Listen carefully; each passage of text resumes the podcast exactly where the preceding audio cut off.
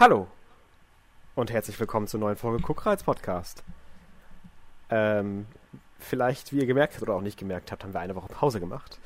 Äh, natürlich total geplant, deswegen haben wir es ja auch letzte Woche angekündigt.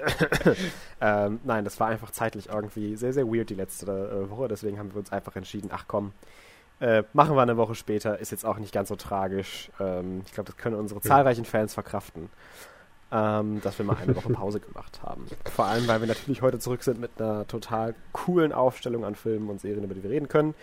Äh, ah, ja. Ich fange nämlich gleich an mit Eighth Grade, den ich als Hausaufgabe bekommen habe, mit äh, Elsie Fisher von Bo Burnham aus dem Jahr 2018.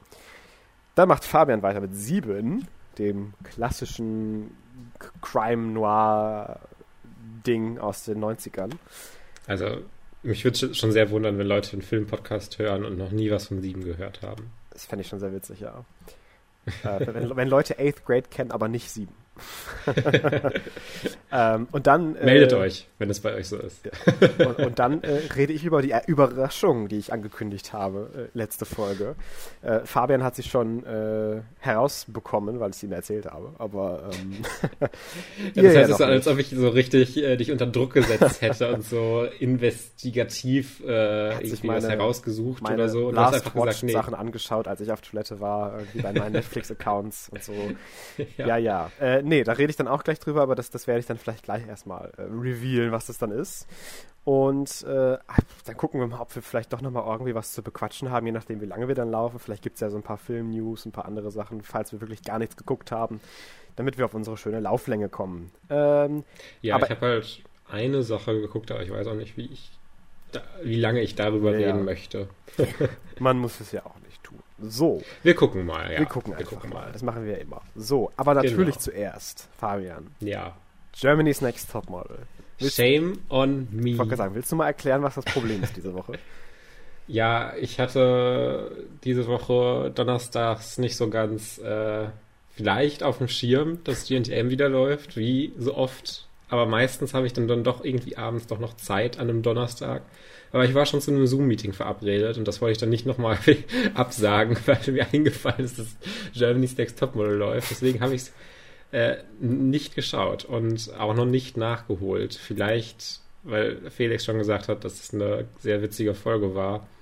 Vielleicht gucke ich dann nochmal irgendwie über Join rein. Das geht, geht ja mittlerweile bei Jeremy's Next Topmodel relativ easy, die ein bisschen nachzuholen auch. Mhm. Äh, aber ich habe es zumindest nicht live geguckt und kann da auch gerade nicht drüber sprechen. Nee, Felix. leider nicht. Ich kann dir aber. Aber wir können ja auch über die letzte Folge GNTM noch reden, wenn wir jetzt eine Woche Pause hatten.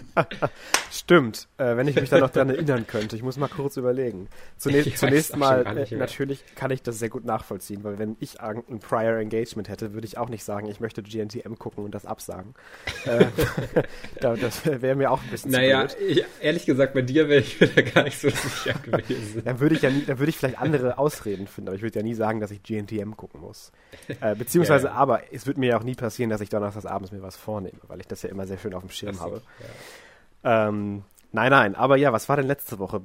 Äh, da war doch. Ähm, uh, It's Fashion Week mit. Ah ja. Äh, Lena Gerke war dabei. Lena Gerke, genau. Exakte Mo.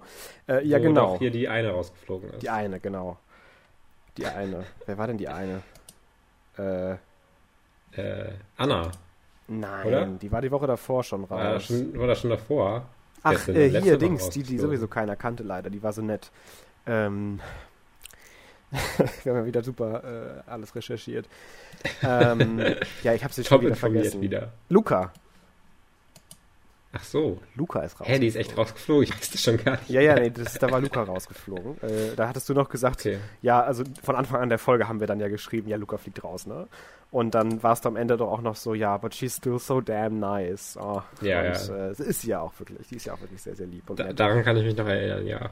Genau. Aber äh, die Folge war jetzt kein Highlight der Staffel, würde ich sagen. Es war halt Fashion Week, das ist immer so sehr, ja, weiß ich nicht. Es ist einfach immer sehr leistungsorientiert dann in der Woche, äh, mhm. dass die Leute Jobs kriegen wollen. Es war wenig Drama. Sulina hat natürlich einen Job bekommen. Äh, aber Alex am Ende auch. Äh, den, den Runway-Job und, und Fashion-Job von Lena Gerke, der dann ja diese Woche, das was du nicht gesehen hast, gemacht wurde. Mhm. Und in höchsten Tönen wurde sie halt gelobt, wie toll sie sich einreihen würde und wie perfekt sie zur Kampagne passt. Und äh, das war ja so halb, halb Runway und dann halb auch so Fashion-Kampagnen-Video dass sie dann in kleinen Gruppen gefilmt werden, dass sie dann in einer großen Laufsequenz alle hintereinander weggefilmt werden und sich zusammen hinterher positionieren. Das sah schon ganz nett aus und das hat sie auch schon sehr, sehr gut gemacht. Ähm, also ist aber, Mariah würde ja niemals irgendwas schlecht machen. Nein, nein, also, das sowieso. ich muss immer zwischendurch einmal Mariah reindroppen, nur um die Zuhörer, die die NTM nicht gucken, zu verwirren. Ja, wobei sie beim Fotoshooting tatsächlich leichte Probleme hatte. Diese Woche. Das weißt du ja gar nicht. Ähm, sie mussten nämlich mit einem Male-Model shooten und dann hatten sie auch noch Tanzen hinterher in der Entscheidung. Und sie hatte erzählt, dass sie eigentlich generell einfach ein bisschen Probleme damit hat, wenn fremde Leute sie anfassen. Das kann sie halt gar nicht haben. Und äh, mhm. muss sich dann immer erst so ein bisschen dran gewöhnen. Beim Tanzen hat sie es hinterher wirklich fantastisch gemacht. Also es wurde dann auch gesagt, die hatten alle Gänsehaut, die Juroren da. Äh, das wäre richtig geil gewesen. Ähm, nur beim Fotoshooting hat sie halt am Anfang dann auch mit dem Male-Model so ein bisschen Berührungsprobleme gehabt. Das kann man ja auch du du durchaus nachvollziehen. Ähm, wobei Heidi dann auch meinte, ja, waren zwar Anlaufschwierigkeiten, aber das Bild ist am Ende trotzdem fucking geil geworden. Und äh, deswegen war das jetzt nicht ganz so schlimm. Aber, und das fällt uns ja von Woche für Woche wieder auf, sie wird immer wieder in direkten Vergleich mit Solin gesetzt. Äh, mhm. Weil Heidi natürlich auch schon weiß, das sind die beiden letzten, die da stehen werden vom Bild. Äh, also denke ich jetzt mal einfach, dass das so sehr, sehr klar ist. Und ja. sie hat dann direkt, äh, nachdem Solin dran war, nach Alex, direkt den Fotografen gefragt, ja, wer war denn besser? Alex oder Solin? Und er meinte dann auch ganz klar, Solin wäre besser gewesen, was natürlich jetzt an diesem einen Shooting lag, dass äh, sie da jetzt ein bisschen Probleme hatte am Anfang. Äh, aber am Ende dann auch wieder in höchsten to Tönen gelobt wurde, genauso wie Solin auch. Wobei ich dann mit meiner Mutter auch schon besprochen hatte, seit gestern legen wir uns leider fest, ich glaube, Solin gewinnt. Ja, das ist auch so meine Befürchtung. Ja, und wir hoffen natürlich alle auf, auf Alex, auf, auf Alex Mariah. Aber es, es sieht gerade sehr danach aus, weil Solin auch noch einen Job bekommen hat bei Wolfgang Job, ähm, dass hm. äh, sie dann doch den Titel reißt. Ähm, hm. Was ein bisschen schade wäre. Also nicht, dass ich es ihr nicht gönne, äh, weil sie hat es halt verdient. Da kann man auch nicht, nicht drum herum reden, auch wenn ich sie selber jetzt nicht so super sympathisch finde sie ist halt einfach ein Model. Das kann man ja auch nicht wegdiskutieren. Sie ist halt einfach fantastisch gut. Ja. Ähm, von daher wäre es ja auch durchaus verdient, wenn sie gewinnt, aber ach, allein schon wegen ihrer Art und, und, und auch einfach so ein kleines bisschen der Botschaft dahinter, äh, ohne das jetzt zum Grund zu machen, weil sie es ja auch so super verdient hätte, fände ich halt einfach, dass, dass Alex definitiv eigentlich gewinnen sollte. Aber wir werden es dann sehen am 27. im Finale, jo. wo du nicht vergisst zu gucken. ähm, wer weiß, vielleicht kann man dann auch schon wieder zusammenschauen, wenn die Ausgangssperre nicht mehr kickt. Ja, ähm, bei uns sind ja die Inzidenzen gerade ganz gut. Genau, genau. Wir hoffen da mal still drauf. Ähm, ja, mehr kann ich zu der Folge eigentlich auch gar nicht sagen. Ich hatte dir die besten Zitate ja schon geschrieben. Äh, Felix, Felix ich, ich, glaube, wir sind aber unseren Zuhörern nochmal schuldig dass wir ganz kurz erwähnen, dass wir das Germany's Next Topmodel Videospiel gespielt haben. Oh mein ich Gott. Ich weiß gar nicht ja. mehr aus welchem Jahr und es war absoluter Trash. es war absoluter Trash. Also es war halt nicht mal Fun Trash, es war halt einfach nee. boring as fuck. Ja. Ähm, aber wirklich in zehn Minuten hat man alles gesehen, was man machen kann und wiederholt dann einfach nur noch. Und es ja. war sehr, sehr langweilig. Und diese kleinen sehr, sehr Minispiele sind schon langweilig geworden beim ersten Durchgang und dann muss man sie ja. halt andauernd nochmal machen. Und es ändert sich halt auch gar nichts an, an irgendeiner Spielmechanik. Es bleibt immer genau das gleiche, die drei Sachen, die man machen kann und das ist einfach. Ach. Also wir, wir haben auch nur einen Monat gespielt, aber. Ja, das ist nämlich das Problem gewesen. Du spielst nicht eine Woche und hast dann Entscheidungen, du spielst einen Monat durch. Und wir haben dann am Ende auch einfach nur direkt die Tage beendet, weil das konnte man da irgendwie anklicken, damit wir halt einfach durchkommen. Durch den ja. ersten Scheißmonat. Und es war halt wirklich nicht so toll. Und, wir waren äh, trotzdem auf Platz 1, weil ja, wir so geil waren. wir auf Platz 1, Fabian. Wir sind so geil. Also da kann man auch nichts anderes. Also, äh, ja. Um, um ja. das, das nochmal, genau, hast du gut angesprochen, um den GNTM-Talk dann doch mal abzurunden. ähm, was auch sehr witzig war, das will ich dann doch nochmal sagen, dass Dasha diese Woche nochmal 180% mehr Dasha war als sonst. Also sie war wirklich am Lasten über diese Dudes. Und also wirklich in jeder Minute, wo sie gesprochen hat, hat sie irgendwas Lustvolles, Laszives in Richtung dieser Dudes irgendwie von sich gegeben. Und immer auch so, wenn, wenn Heidi dann irgendwas erklärt hat oder so, ja, und dann äh, dürftet die dann richtig benutzen, wie euer Toy, wie sie dann aus dem Off einfach dann so schreit, oh mein Gott, wie cool. ähm, also sie war schon richtig dabei und das war ganz witzig, als sie mit ihrem Freund dann telefoniert hat, weil sie ihm das dann auch so äh, erzählt hat und er dann auch so, ja, ich werde es dann ja, muss ich mir ja nicht angucken, ne? Also er war da so sehr, sehr gelangweilt von, aber ja. Du wirst es dann ja eventuell sehen, falls du es nochmal irgendwann durchschaust. Oder es wird so eine Legacy-Folge wie letzte Staffel, die Erdbeerrollen-Folge und wir gucken uns das in einem Jahr nochmal an. Gott, das darfst du niemandem sagen, dass wir die zweimal geguckt haben. Gottes Willen, ja. Naja, kommen wir ja. von, von gleichem, äh, von, von, von so einem fantastischen Entertainment Value zu einem Film, äh, um jetzt mal den Übergang zu schaffen äh, den ich mir anschauen musste diese Woche. Mhm. Und zwar Eighth Grade von Bo Burnham. Das ist so ein recht junger, ich glaube eigentlich Comedian ist das doch, oder? Ja, genau. Äh, der aber auch teilweise regisseuriert für Filme. genau.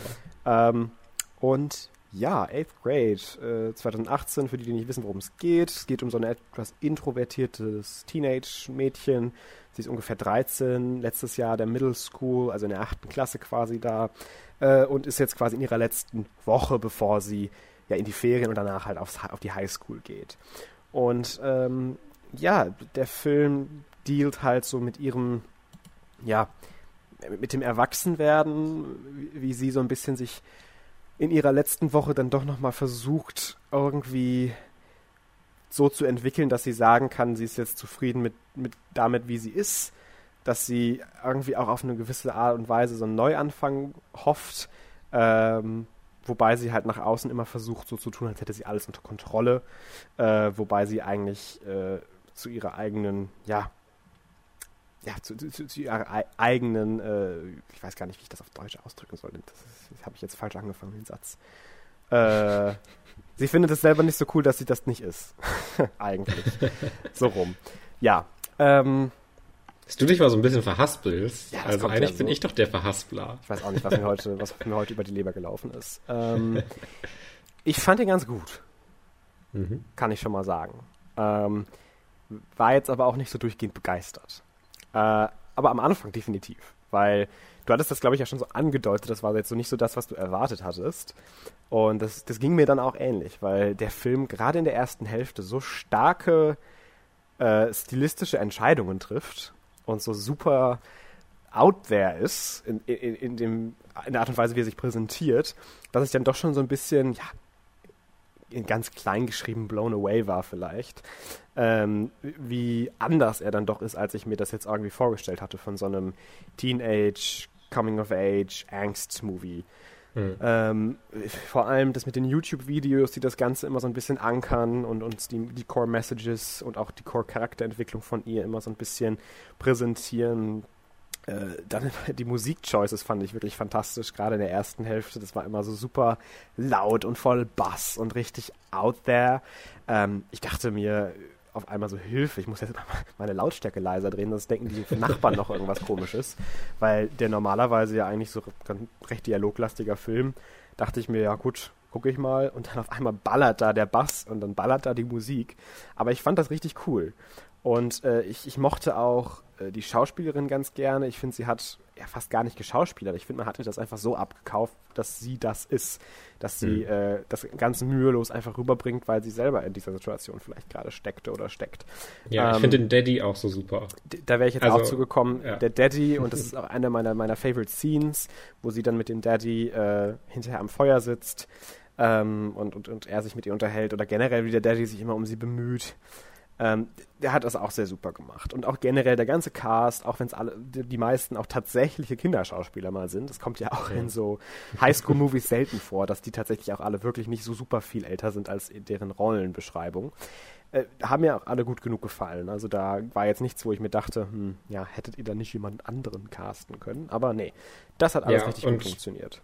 Zusätzlich ja auch äh, mit äh, AC Fischer äh, jetzt auch nicht irgendwie die, die Topmodel-Frau genommen nee. oder sowas, sondern halt wirklich ein normales Mädchen, das vielleicht so ein bisschen Pickel oder sonst was auch dann noch hat, was dann mhm. auch einfach so dargestellt wird, ja.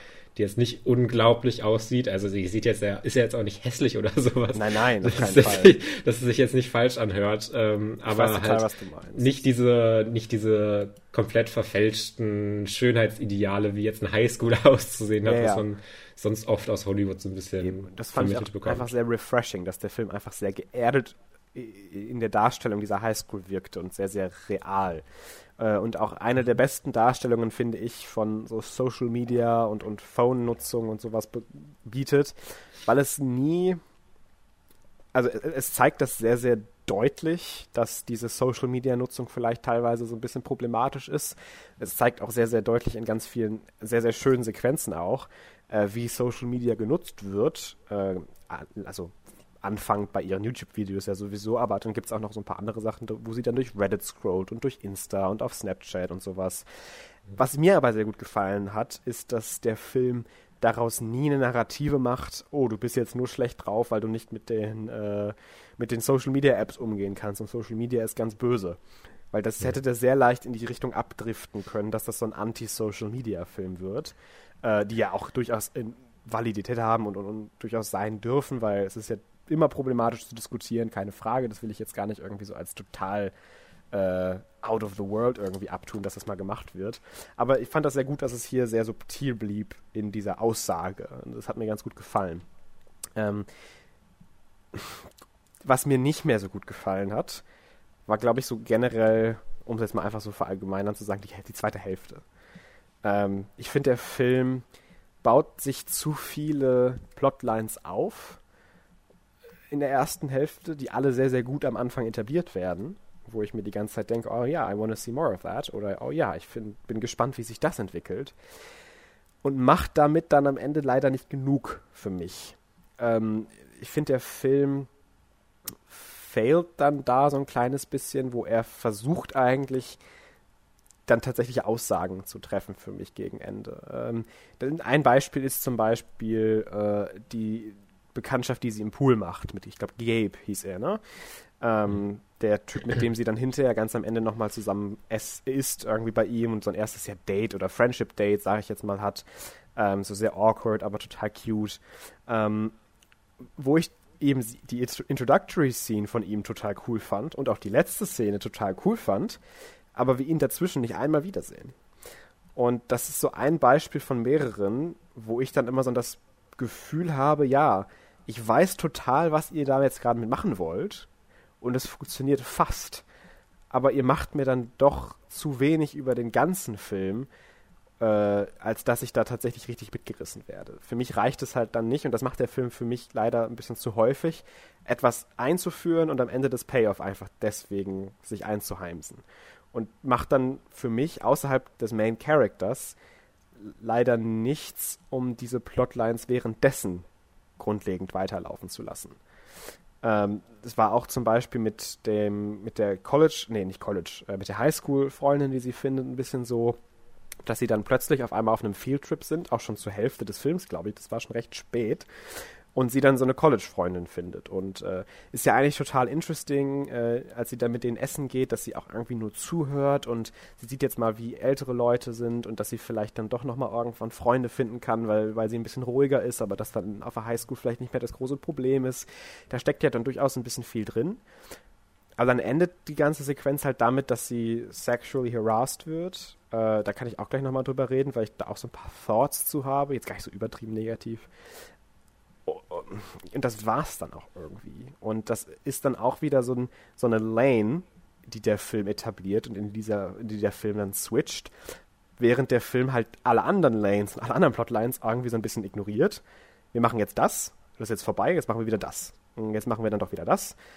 Es ist jetzt ein bisschen übertrieben natürlich dargestellt, damit, damit ich meinen Point ein bisschen darstelle.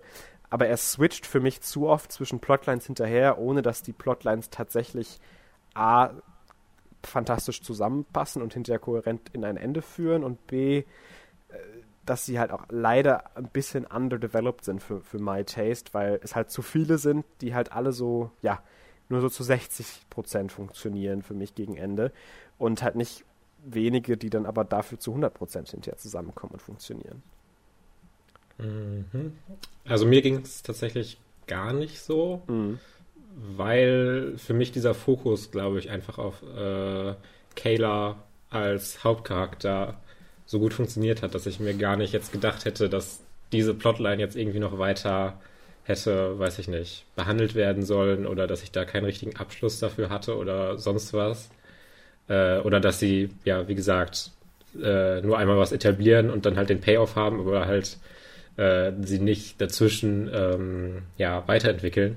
Es ging mir gar nicht so, weil ich halt so fokussiert auf Kayla war mhm. und äh, das halt im Grunde als große einzige Plotline wahrgenommen habe und das andere eher diese Randstücke, die dann jetzt sich nicht irgendwie in einzelne äh, ja, Erzählstränge entwickeln, sondern halt, dass es alles sich wirklich so sehr fokussiert um sie dreht und der Film geht ja auch nur anderthalb Stunden. Vielleicht äh, mhm. ist, steckt es da dann auch so ein bisschen drin, dass man dann jetzt nicht noch äh, groß äh, die anderen äh, Geschichtsstränge noch weiterentwickelt. Ähm, mhm.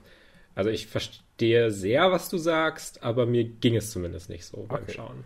Ja, kann ich glaube ich auch durchaus nachvollziehen, weil ich dann auch noch mal dazu sagen würde, dass sie mir so ein bisschen entgleitet in der zweiten Hälfte als Bezugspunkt. Ich äh, kam dann nicht mehr so hinterher, dass ich mir dachte, ich bin jetzt noch total bei ihr als Protagonistin. Also äh, ich finde, sie hat das sehr gut gemacht und der Charakter ist auch gut geschrieben und hat immer noch tolle Sequenzen, auch gegen Ende. Aber halt auch zusammenhängt, glaube ich, so ein kleines bisschen mit diesen verschiedensten Plotlines, die für mich nicht genug developed waren. War es dann an einer Stelle für mich auch irgendwie so ein bisschen die, die Realization, ich weiß jetzt auch nicht, ob das ein bisschen übertrieben ist, aber ich hatte so ein kleines bisschen das Gefühl, dass sie sich im, im Kreis drehte. Äh, dass sie als Charakterentwicklung eigentlich wirklich erst ganz am Ende so ein bisschen weiter kam. Also auch an der Feuerszene, wo sie das erste Mal tatsächlich Affection für ihren Dad zeigt.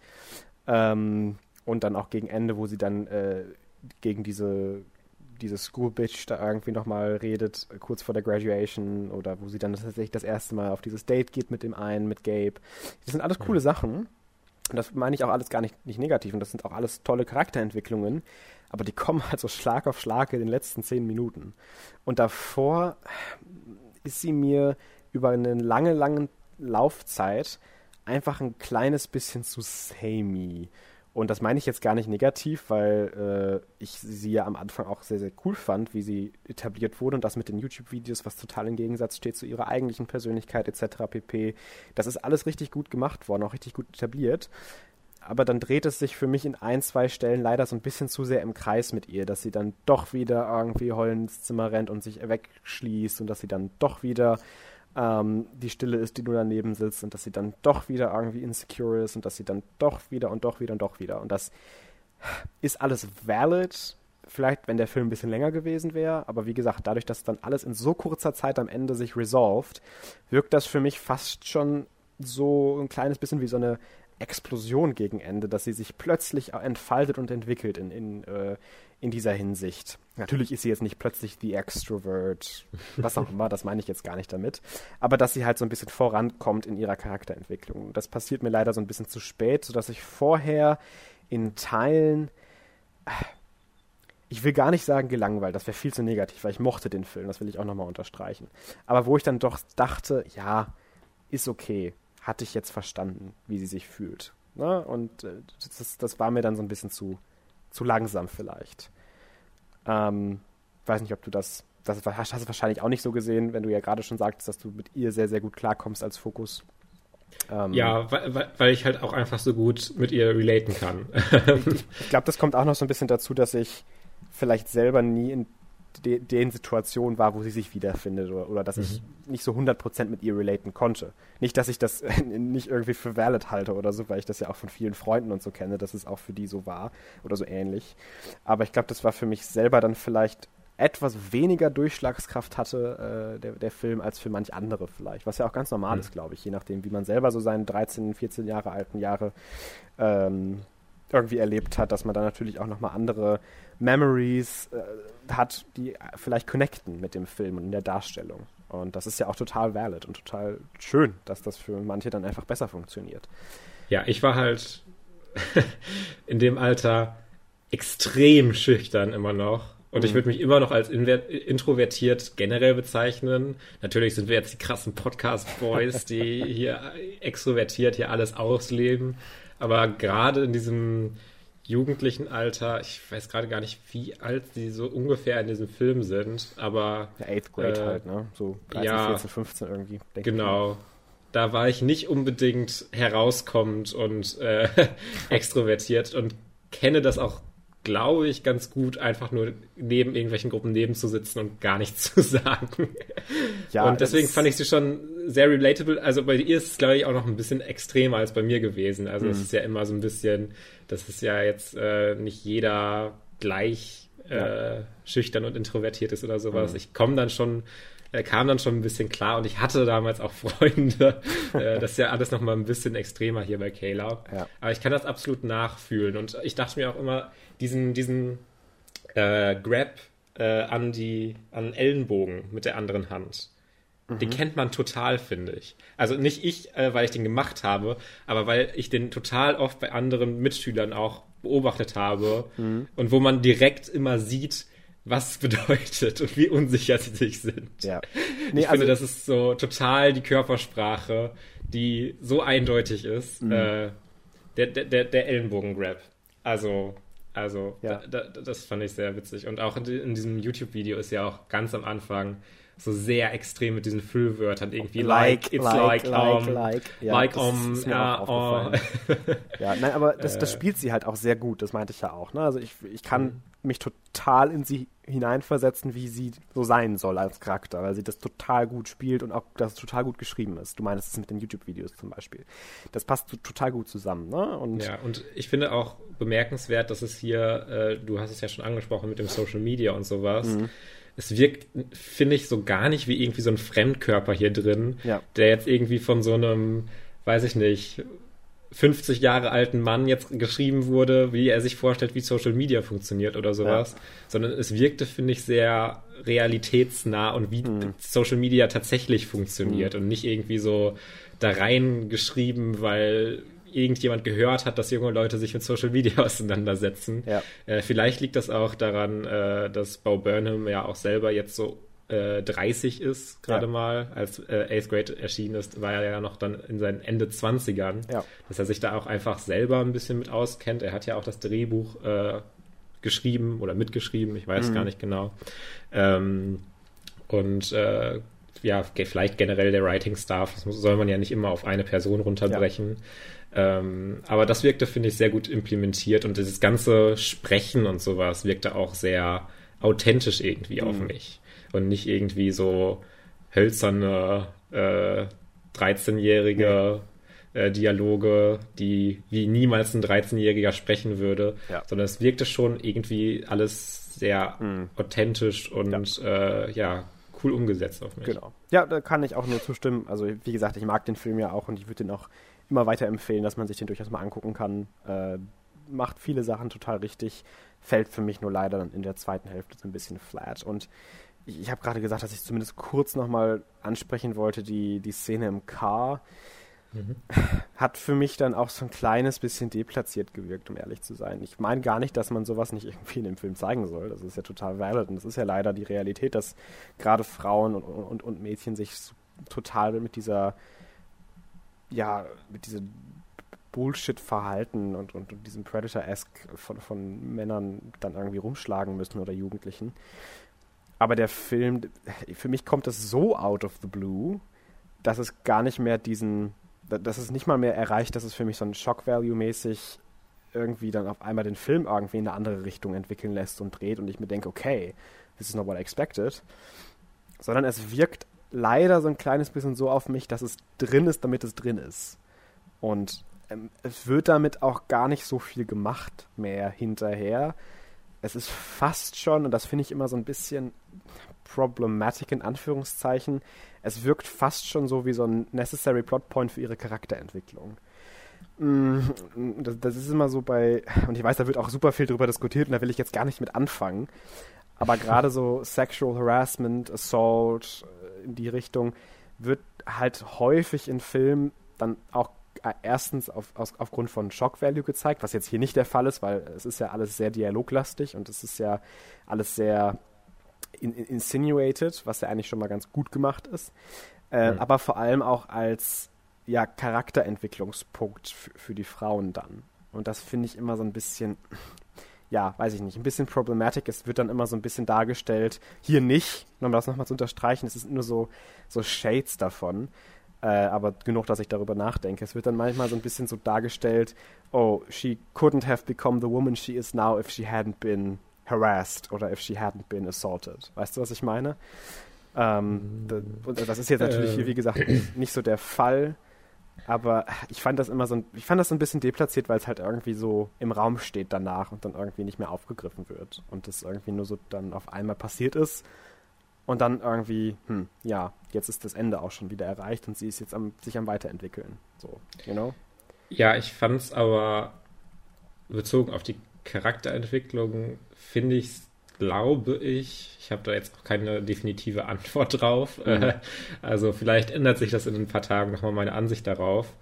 Aber äh, finde ich es eigentlich einen, finde ich eigentlich nicht so problematisch, weil es ja vor allem für mich dieser Punkt war, dass ihre Traumwelt der Highschool halt einfach in einem Moment plötzlich geschettert wird und äh, nicht plötzlich jetzt alles gut wird, sie mit allen gut klarkommt, äh, sie jetzt das Leben, das extrovertierte Leben führen kann, was sie sich immer gewünscht hat mit all ihren coolen Highschool-Freunden, sondern dass es jetzt nicht unbedingt alles blumig und immer besser wird und mhm. äh, man da immer noch selber irgendwie dran arbeiten muss und das jetzt nicht immer nur Lebensabschnitte sind oder sonst was. Mhm. Ähm, und ich glaube, gerade deswegen, äh, weil es halt wirklich vor allem als dieses, ja, dieses Zerstören dieses Traumbilds geht, finde ich es jetzt auch nicht so problematisch, weil es jetzt nicht diese direkte Charakterentwicklung, mhm. finde ich, hervorruft, sondern ja. eher dieses indirekte. Ja. Ähm, ja. Also ich, ich kann, kann, dir da auch durchaus gar nicht widersprechen. Das kann man definitiv auch, glaube ich, so aufgreifen. Das ist, ist glaube ich, auch so intendiert. Und ich mhm. habe ja auch gesagt, ich finde jetzt auch nicht so extrem wie jetzt in den Beispielen, wo ich das gerade meinte. Das ist ja wirklich nur Shades davon, aber irgendwie fühlte es sich für mich halt so ein bisschen so an, dass es nicht ganz passte. Aber mhm. das ist dann natürlich auch wieder so ein Feeling-Ding. Ähm, ich wollte gerade, ach genau, äh, generell ja auch, äh, was du auch schon so ein bisschen angedeutet hast, äh, finde ich ganz gut, dass sie jetzt auch nicht zu weit gehen mit diesem Sexual Harassment, ja. sondern dass ja. sie sagen, ja, dieses komische shady Wahrheit oder Pflichtspiel, wo der, der Typ sich dann hinten mit auf die Rückbank mhm. mit dir setzt und sich dann erst sein Shirt auszieht mhm. und das aber auch alles immer so ein bisschen awkward und äh, lustig sein soll und dass sie sich dann im Grunde das Oberteil ausziehen soll und sie dann halt mehrfach das verneinen muss und dann halt mhm. geht und es das im Grunde war, dass es jetzt nicht immer ja in dieses Extreme schlagen muss, um wirklich eine große Auswirkung ja. zu haben, äh, finde ich dann doch äh, auch ganz schön umgesetzt. Ja. Äh, dass es jetzt nicht direkt ja, äh, ja wirklich äh, extremer noch werden muss, äh, um dem Zuschauer irgendwie diesen Schock zu vermitteln, sondern dass der Schock auch so schon vermittelt werden kann. Ja. Gut. ich glaube, dann haben wir eigentlich auch schon viel gesagt, glaube ich, was man zu 8th Grade sagen kann. Ich weiß nicht, ob du noch einen Punkt ansprechen möchtest. Nee, sonst, nee, sonst würde nee. ich einfach sagen, guter Film, kann man sich angucken. Ist jetzt nicht unbedingt mein Favorite irgendwie in dem Genre, aber ist auf jeden Fall sehenswert. Mhm. Okay. Ähm, also bei mir kam er ja noch mal vielleicht ein bisschen besser an. Ja. Ähm, da ich den ja jetzt auch vor ein bisschen längerer Zeit ge gesehen habe, ist es jetzt nicht der Film, der mir jetzt total im Kopf geblieben ist. Mhm. Aber schon einer, auf den, wenn ich daran zurückdenke, schon sehr positiv zurückdenke und der mhm. mir ziemlich gut gefallen hat. Nochmal ein bisschen positiver als du. Ähm, ja, genau. Ähm, kommen wir zum nächsten Film. Ganz was anderes. äh, und zwar zu Sieben oder Seven. Ähm, finde ich verrückt immer wieder zu sehen, dass er von 1995 ist, weil er wirkt irgendwie so modern. Mhm. ähm, äh, der Film wahrscheinlich von David Fincher, der aus meiner Perspektive immer so der Durchbruchsfilm und einer der wichtigsten Filme für David Fincher selber ist, mit dem er so dieses ganze Thriller-Mörder-Ding so ein bisschen, also nicht begründet hat, aber äh, gerade so seinen Stil so richtig äh, gezeigt hat und äh, wie er ja auch dann in Zodiac, den wir ja auch hier schon besprochen haben, Zwinker, Zwinker, mhm. äh, oder Gone Girl, äh, den wir ja äh, auch beide zumindest gesehen haben, ähm, ja auch dann so weiterführt. Ähm, genau. Sieben ist ein Film mit Brad Pitt und Morgan Freeman in der Hauptrolle. Äh, wieso ist denn hier auf dem Wikipedia-Artikel ein Bild von Brad Pitt und von Kevin Spacey, aber keins von Morgan Freeman? Das habe ich gerade kurz verwirrt. Das, deswegen habe ich Morgan Freeman erst nicht erwähnt, obwohl er ja eigentlich so mit die Hauptfigur ist. Ähm, naja, äh, okay, müssen wir mal Wikipedia anschreiben. Aber sowas von. Äh, gerade weil Kevin Spacey ja erst relativ spät auch wirklich eine große Rolle spielt.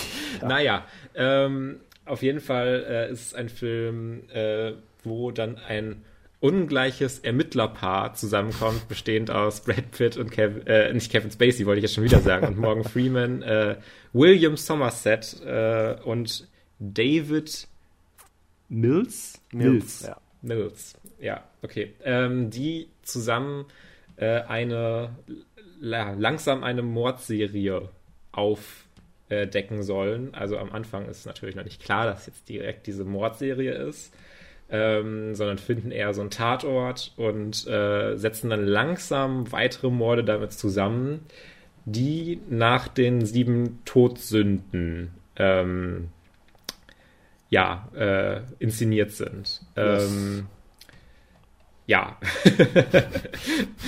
das ist so ein bisschen das Konzept des Films äh, und ich wusste tatsächlich auch gar nicht, dass das irgendwas mit den sieben Todsünden zu tun hat, dass es deshalb auch Seven ist. Ähm äh, also ich wusste wirklich sehr wenig über den Film. Ähm, und ich habe auch, um jetzt schon mal ins Spoiler-Territorium zu gehen, äh, es gibt ja dann diesen kleinen Twist im Grunde, dass äh, Kevin Spacey als Fotograf schon einmal so auftaucht am Tatort und sie ihn dann so wegjagen, weil sie natürlich nicht wissen, dass er der Mörder ist. Und eigentlich denkt man sich ja immer bei solchen Filmen, ah, ich sehe jetzt diesen Star, dann weiß ich, dass es der auch nochmal wichtig wird oder sowas. Aber ich habe Kevin Spacey gar nicht so richtig realisiert in dieser Szene. ich habe gar nicht richtig gecheckt, dass er das ist.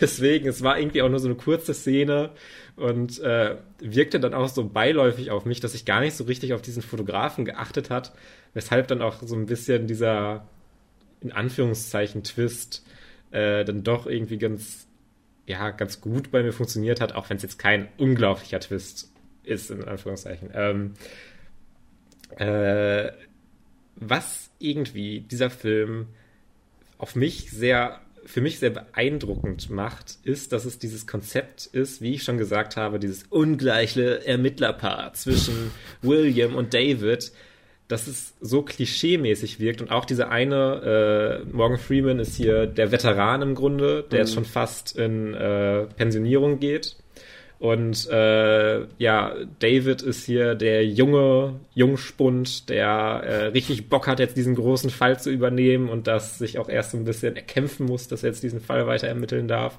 Hm. Und ähm, ja, das ist halt dann dieser Kontrast aus dem Ermittlerteam, was sich erst immer so stark nach Klischee anhört. Aber die Charaktere haben, haben durch die Dialoge trotzdem für mich ziemlich gut funktioniert. Auch wenn es irgendwie dieses Klischee-mäßige schon so ein bisschen auf jeden Fall bedient hat, habe ich irgendwie diese Charaktere schon gefühlt. Und äh, das ist gar nichts, wo ich jetzt auf diese eine Szene drauf, äh, drauf zeigen kann und sage, ah, da, der Dialog hat jetzt so gut für mich funktioniert, sondern mhm. äh, die sind irgendwie in ihrem äh, in ihrem Zusammenspiel, finde ich, äh, sehr sympathisch und äh, William trifft sich ja dann hinterher auch, äh, oder in der Mitte des Films oder so, ich weiß es nicht mehr genau, mit der Frau von David und sowas. Und mhm. die haben so ein Gespräch. Und ich weiß nicht, die bekommen irgendwie dann doch so viel Charakter, obwohl es erstmal aus diesen Klischee-Drehbuchideen äh, entsprungen ist, ähm, dass mir dieses Klischee in diesem Film, in dieser Umsetzung ziemlich gut gefallen hat. Ähm, wie war das bei dir so ein bisschen, die Charakterisierung jetzt erstmal? Ähm, ich kann mich auch gar nicht mehr so super fantastisch erinnern an Seven, muss ich ganz ehrlich zugeben, weil ich den schon vor recht langer Zeit geschaut habe. Ich glaube vor zwei, drei Jahren mal. Ähm, ich weiß nur, dass für mich die Charaktere so das uninteressanteste waren, glaube ich, mhm. im Film. Für mich hat halt vor allem der Plot funktioniert. Für mich hat halt vor allem die Inszenierung funktioniert. Ah, ja. Und die Figuren ja. waren für mich eher so necessary means, um den Plot forward zu driven und, und das Ganze zu erden und, und, und zusammenzubringen. Für mich habe mhm. hab ich den Film jetzt nicht in Erinnerung behalten, weil ich Mills total toll fand oder weil ich äh, Summerberg oder wie er hieß. Äh, Somerset. Somerset, sorry, genau. Äh, irgendwie total faszinierend fand.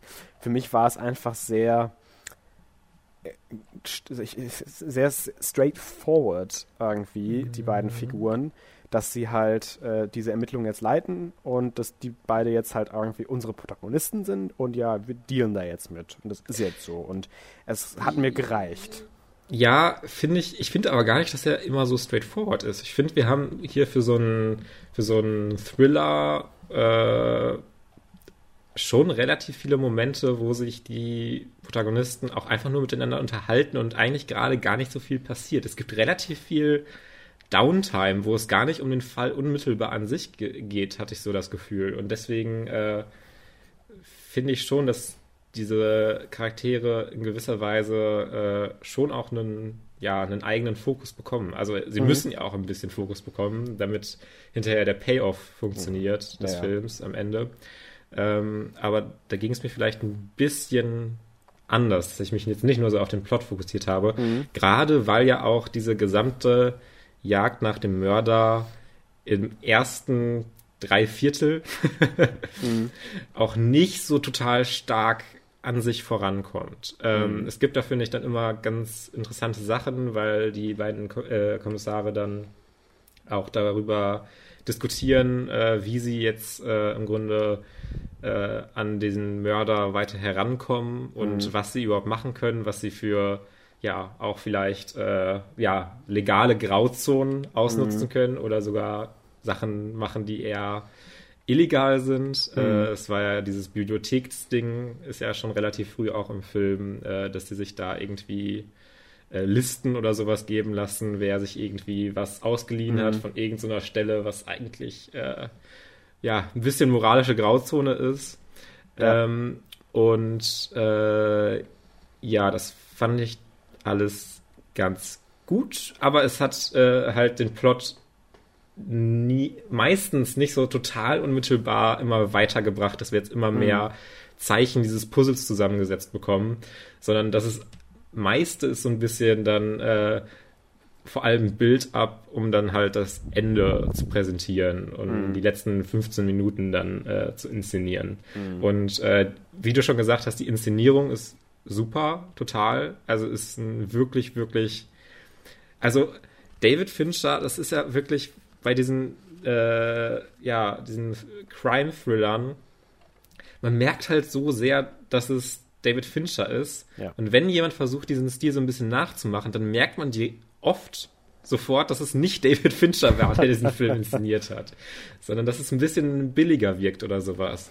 David und, Fincher äh, hat einfach eine, eine, sehr beruhigte Art und sehr, sehr, mhm. äh, ja, zurückgelehnte Art, fast schon so super spannende Filme zu inszenieren. Das finde ich immer total mhm. interessant. Ähm, gerade auch in Zodiac, den wir auch geschaut haben. Einer der spannendsten Filme, die ich geschaut habe in, in, in meiner äh, aktiven Filmschaulaufbahn.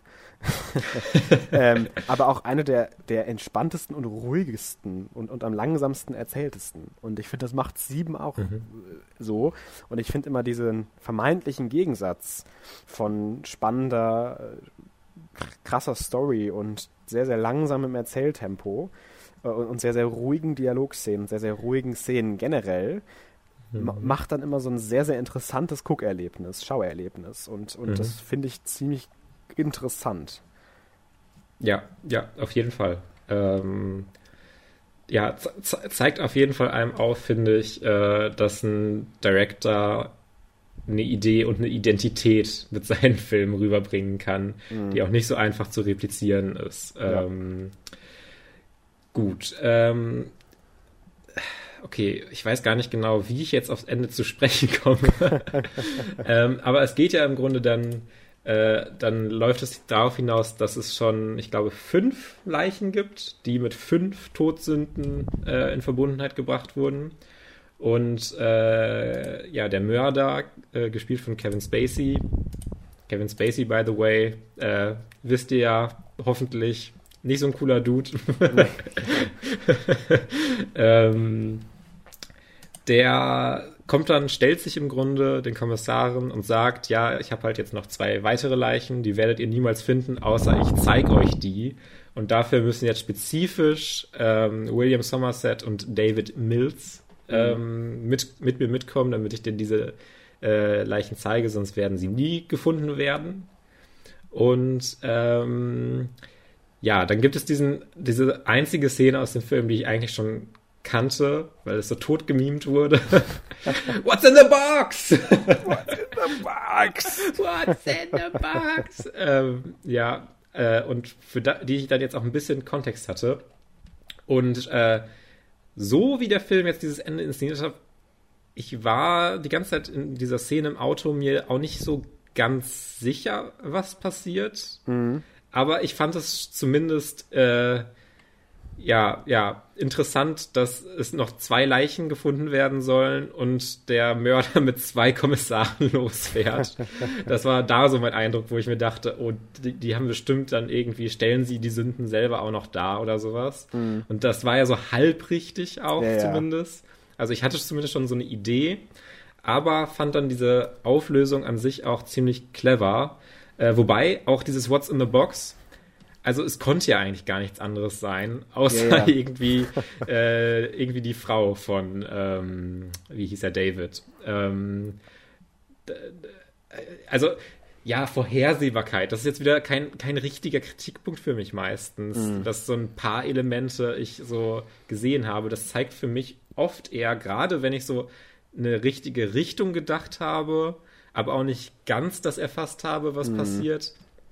Ähm, zeigt für mich meistens eher so ein bisschen auf, dass es gut etabliert wurde und man wirklich eine Idee haben kann, was hier jetzt noch passiert und das jetzt nicht willkürlich wirkt. Mhm. Ähm, deswegen bin ich so leichter, wenn ich so ein paar Elemente schon so geraten habe, bin ich mhm. dem auch überhaupt nicht böse oder sowas, sondern sehe das öfter vielleicht sogar noch ein bisschen als was Positives an. Ja. Ähm, denn dieser ganze, das ganze Ende wirkt dann sehr, sehr stimmig, wie diese Charaktere dann zum Ende kommen und wie ähm, hat Kevin Spacey John Doe, äh, hatte ich jetzt gar nicht mehr als Name im Kopf, aber äh, John heißt der Mörder in dem Film, ähm, wie er halt dann sagt, dass er neidisch ist und den Neid darstellt, wenn mhm. ich das noch richtig im Kopf habe, äh, und deswegen ja auch gerichtet werden muss und äh, deshalb die Frau von David umgebracht hat, damit er den Zorn darstellen kann und äh, Kevin Spacey dann hinrichtet und damit halt dann sein äh, Meisterwerk erbracht worden, äh, erbracht wird und mhm. Äh, diese sieben Todsünden dargestellt werden. Mhm. Ähm, ja, und das war, finde ich, ein sehr treffendes Ende, dass es irgendeinen Twist mit den sieben Todsünden gibt. Das ist ja auch irgendwie klar ja. die ganze Zeit. Man denkt sich die ganze Zeit, irgendwo muss das ja hin, darauf hinauslaufen. Ja. Die wirken, äh, die nehmen ja jetzt nicht die sieben Todsünden jetzt willkürlich. Äh, das fand ich aber eine sehr clevere Auflösung von dem Ganzen und ähm, war dann ziemlich cool. Ähm, ich habe nicht so, also, aber also David ähm, porträtiert ja dann jetzt den Zorn, aber gestorben ist er ja nicht. I, I, guess. Also ich habe da jetzt auch gar nicht mal so mit geweibt mit dem Ende wie du. Äh, okay. Also ich weiß gar nicht, ob du das weißt, aber ich bin jetzt gar kein großer Seven-Fan. Mhm. Äh, ich habe dem, glaube ich, sogar nur sieben Punkte gegeben. Äh, sieben. Seven und sieben, natürlich. äh, nein, aber einfach, um das nochmal so ein bisschen einzuordnen. Ich fand den gut, keine Frage. Und der ist ja auch zu Recht ein Klassiker geworden. Das will ich alles gar nicht bestreiten. Aber sobald John Doe in diese Polizeistation einfach reinläuft, war mhm. für mich irgendwie die ganze Tension weg. Weil mhm. du meinst, ah, ich weiß nicht, was passiert und irgendwie ist es doch noch interessant, weil die sitzen dann im Auto irgendwie. Und ja, klar, äh, man weiß nicht, was passiert und man kann sich so ein paar Sachen denken, aber irgendwie ist es dann trotzdem so ein Curveball und was macht denn die Handlung jetzt? Ich fand es einfach nur so ein bisschen boring, weil, also boring ist jetzt das falsche Wort vielleicht, aber ich fand es einfach so ein bisschen nervig, dass wir halt den ganzen Film damit verbringen, dieses meticulously crafted Mystery irgendwie zu, zu upsetten, zu setupen, keine Ahnung, aufzubauen.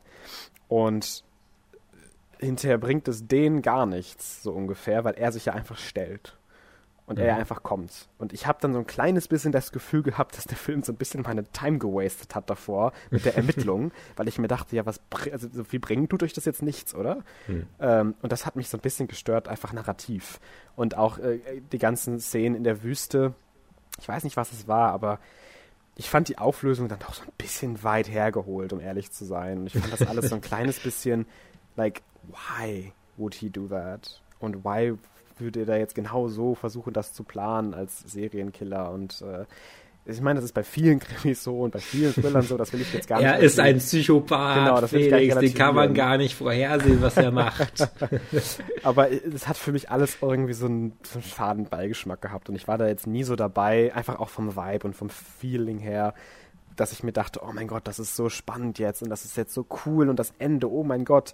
Man liest das total häufig auf Letterboxd, boah, das ist eine der besten Endsequenzen in allen Filmen, die ich je gesehen habe. Und dann denke ich mir immer so, ja, hm, nee, für mich jetzt einfach gar nicht. Und, äh, ja, also, also mein Eindruck ist jetzt auch nicht durchweg positiv vom hm. Film. Es ist jetzt, ja, ist ein sehr guter Film und so und ich mag ihn sehr, aber diese Endsequenz hat auf jeden Fall dann bei mir wesentlich besser funktioniert mhm. als bei dir. Also ja. ich war schon sehr dabei, auch okay. am Ende. Ja. Auch wenn ich äh, dann auch doch ein bisschen auch kritisieren würde, dass es jetzt sehr dieses dahin konstruierte so ein bisschen ja. ist auf dieses Ende, dass es unbedingt jetzt diesen Twist haben muss und irgendwie total clever sein muss. Ähm, das würde ich auf jeden Fall so leicht kritisieren, aber ich fand es sehr gut umgesetzt und mhm. ich war auch wirklich dabei und gespannt. Und diese ganze mhm. Sequenz, wie es dann auch da im Auto aufgebaut wird mhm. und das dann mit diesem, mit dieser Box dann im Grunde mhm. Der Spannungsbogen so ein bisschen ja, explodiert. Ja, ja. äh, ähm, fand, also. ich schon, fand ich schon ziemlich cool ja. und ich war auf jeden Fall ähm, dabei. Ähm, ich hätte es eigentlich auch ganz cool gefunden, ähm, wenn, also das ist natürlich jetzt wieder keine, keine wirkliche Kritik an sich. Aber ich glaube, ich fände es irgendwie ein stärkeres Ende, wenn sich äh, David dann irgendwie zusammengerissen hätte und ihn nicht umgebracht hätte und sein Plan nicht funktioniert hätte. Ja. Ich weiß nicht, also das ist sicherlich wahrscheinlich dann auch irgendwie so eine Message, dann, dass es ja dann doch funktioniert und dass er dann alles als krasser äh, Psychopath zusammengesetzt hat und sich die Reaktion genau gedacht hat. Aber ich glaube, ich hätte es charakterlich ein bisschen stärker gefunden, wenn dann David hinterher sagt, ja, nee, ich lasse mich jetzt nicht so vorhersehbar hier hinführen. Äh, und er, ja, er ist ja auch am, am struggeln, äh, am, mhm. am hadern, was mhm. er jetzt macht. Und er schießt ihn ja dann trotzdem. Und ich glaube, ich hätte es für den Charakter einfach, um ihn auch ein bisschen wachsen zu sehen, ähm, ja. interessanter gefunden, wenn es, äh, so. wenn es jetzt anders äh, hinausgelaufen wäre und dieser Plan jetzt von dem Killer dann nicht aufgegangen wäre und sie dann mhm. wirklich im Grunde diesen jetzt jetzt im Grunde die Hand über den Killer haben ja. und er dann nicht mehr über sie. Ja. Ja. Sehe ich auch so. Ähm, aber gut, äh, du scheinst dann doch noch mal ein kleines bisschen mehr dabei gewesen zu sein als ich, was ja auch total okay ist. Und das kann ich vor allem bei einem Film wie Seven sehr gut verstehen, dass Leute den auch wirklich toll finden. Mhm. Ähm, und äh, manche den ja sogar dann auch als Meisterwerk abfeiern. Will ich gar nicht gegenreden, kann ich total nachvollziehen, dass manche das irgendwie. Ja, ich glaube, ich glaube auch, äh, man darf gar nicht unterschätzen, wie einflussreich der Film auch ja. war für generell Filme und wie diese Art von äh, Inszenierung mhm. und dieser Horror, leichte Horror-Thriller ja. schon fast. Ja äh, wirklich äh, in den nächsten Jahrzehnten immer noch aufgegriffen wird, ja nicht nur von äh, David Fincher, sondern wie sie mhm. generell inszeniert werden. Und ja. das ist ja definitiv ein riesiges Ding, was dieser Film das gemacht hat. Ist auf jeden Fall so, das kann man gar nicht kleinreden. Das ist definitiv sehr, sehr wichtig für, glaube ich, das Genre einfach gewesen, der Film. Und äh, ja. von daher auch definitiv sehenswert. Also ich finde, man sollte Seven auf jeden Fall geschaut haben. Also äh, das, äh, das steht außer Frage.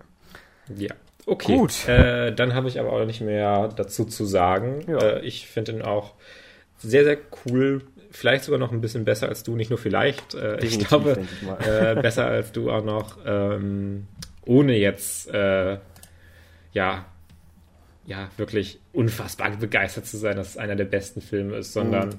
ja, war ein echt guter so äh, Thriller, den ich mir ein paar Jahren vielleicht nochmal angucken kann, aber auch nicht muss. Ja. Gut. Dann kommen wir zur, ich glaube, offenen Runde schon, ne? Wir haben ja jetzt äh, diese Woche äh, keine Serie in dem Sinne.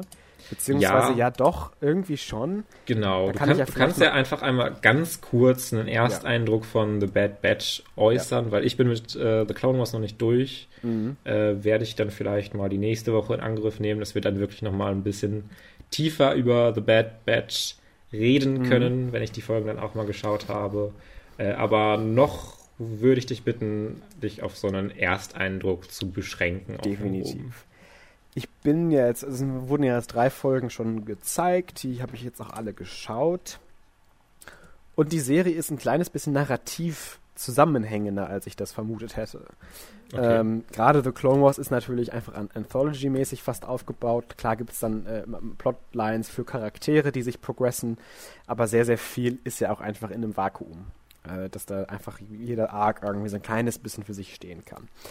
Ähm, mhm. Bei The Bad Batch ist es gerade wirklich einfach so, dass es noch extremer als bei The Mandalorian von Woche zu Woche sich weiterentwickelt im Plot und in den Charakteren. Ähm, also wir haben immer noch natürlich so ein kleines bisschen diese Side-Adventures. Gerade jetzt in der dritten Folge ist mir das extrem aufgefallen. Äh, aber es ist dann doch schon recht zusammenhängend, was ich eigentlich recht interessant finde zumindest, weil wir jetzt irgendwie drei Folgen haben und es schon so ein bisschen, ja, so mittendrin wird, äh, wirkt in der Handlung. Aber es kommen ja noch 13 Folgen. Äh, es sind ja insgesamt 16 Stück. Und äh, das finde ich gerade ganz interessant, wo das Ganze noch hin will. Und ich hoffe, dass es halt nicht so viel Filler-Folgen gibt dazwischen, sondern dass sich das mit dieser narrativen äh, Fortführung so ein bisschen beibehält. Ähm, vielleicht einfach mal so als Referenz, in The Mandalorian Staffel 2 gab es ja dann irgendwann diese Trooper, die dann introduced wurden, wo man sich dann dachte, oh, endlich Plot Development. Ja, dann kamen sie noch im Finale vor, so ungefähr. Und wir haben so vergleichbare Momente jetzt schon in der dritten, dritten Folge. Und äh, das finde ich dann schon ganz interessant, was sie mit solchen Konzepten dann noch machen. Generell war der Film fast schon, das war ja irgendwie 70 oder 75 Minuten die erste Folge, echt ganz cool, weil das einfach wirklich nahtlos an The Clone Wars anschließt, äh, richtig tolle Animation hat und ich das einfach sehr, sehr schön finde, was auch durch die, durch die drei Folgen so ein bisschen durchzieht, auch so vom Worldbuilding her diesen Übergang von Republik zu Imperium sehr, sehr gut präsentiert bekommen.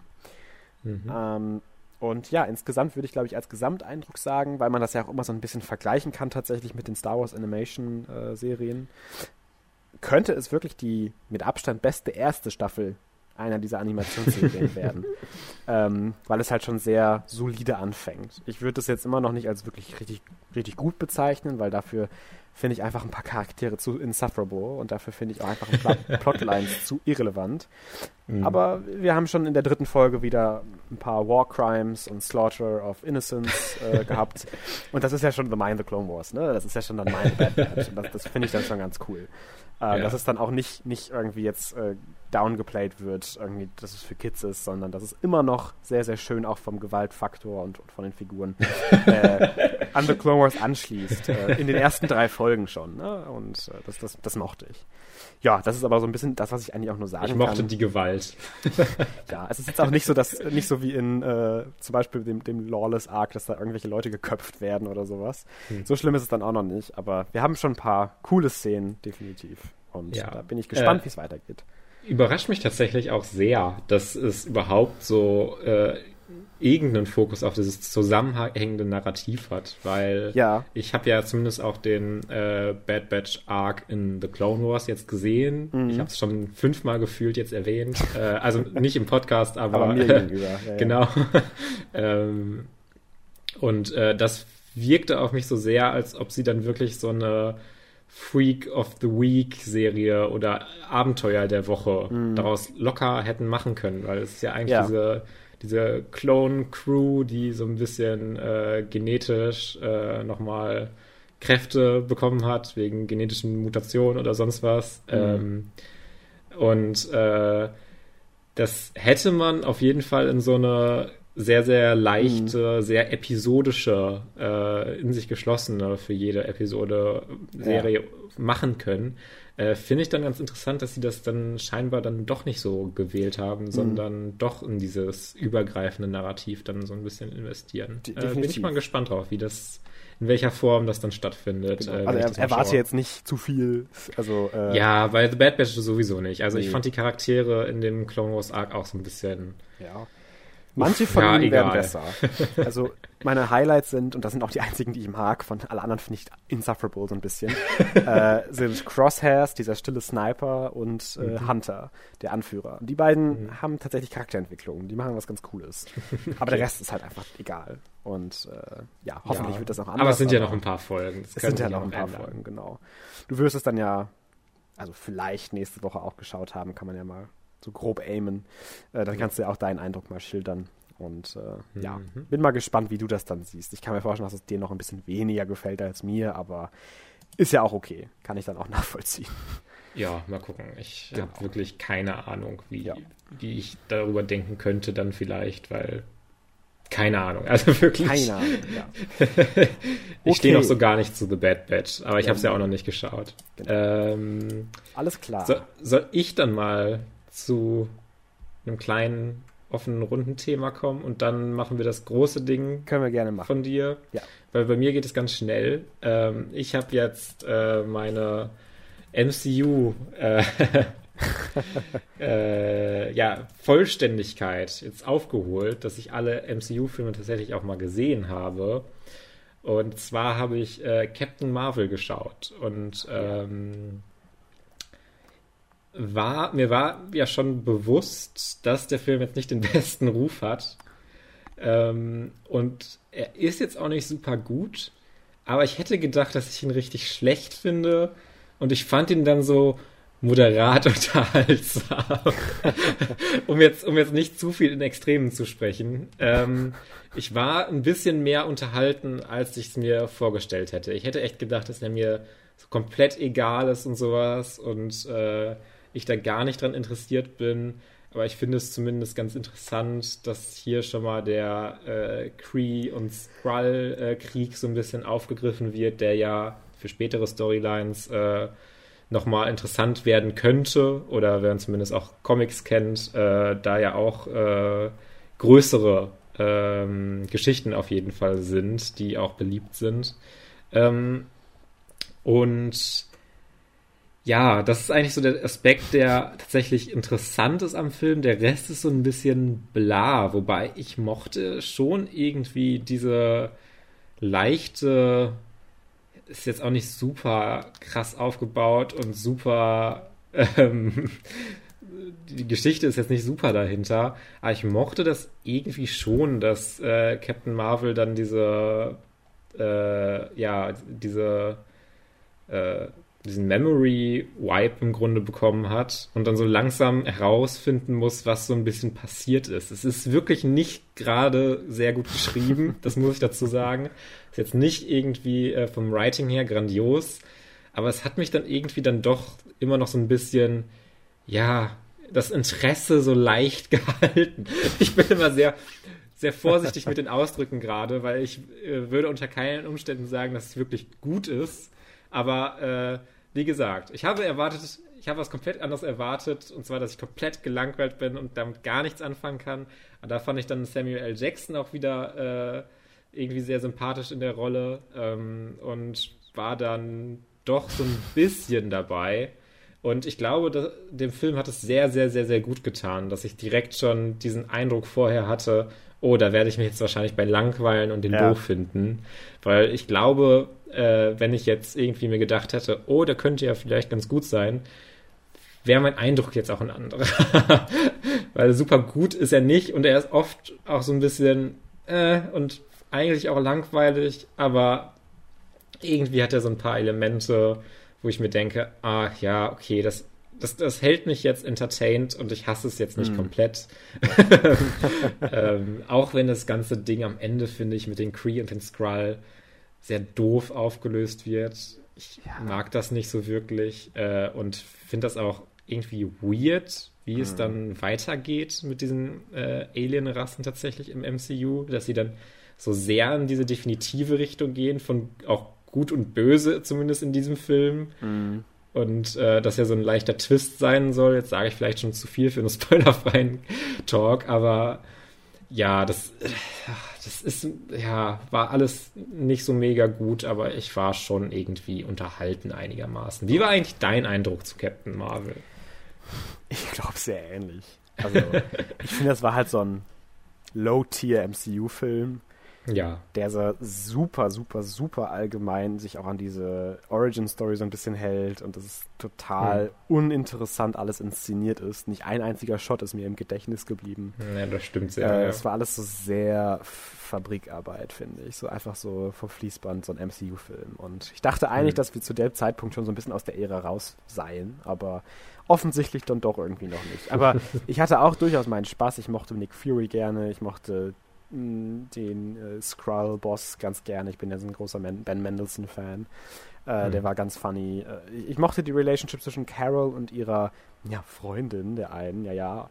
Äh, die sind safe zusammen gewesen. I, I, I bet you. Uh, Disney is just a coward. Um, ja, ich finde es ein bisschen komisch, dass sie es nicht aussprechen. Ja, weil das also, war doch also so offensichtlich, oder?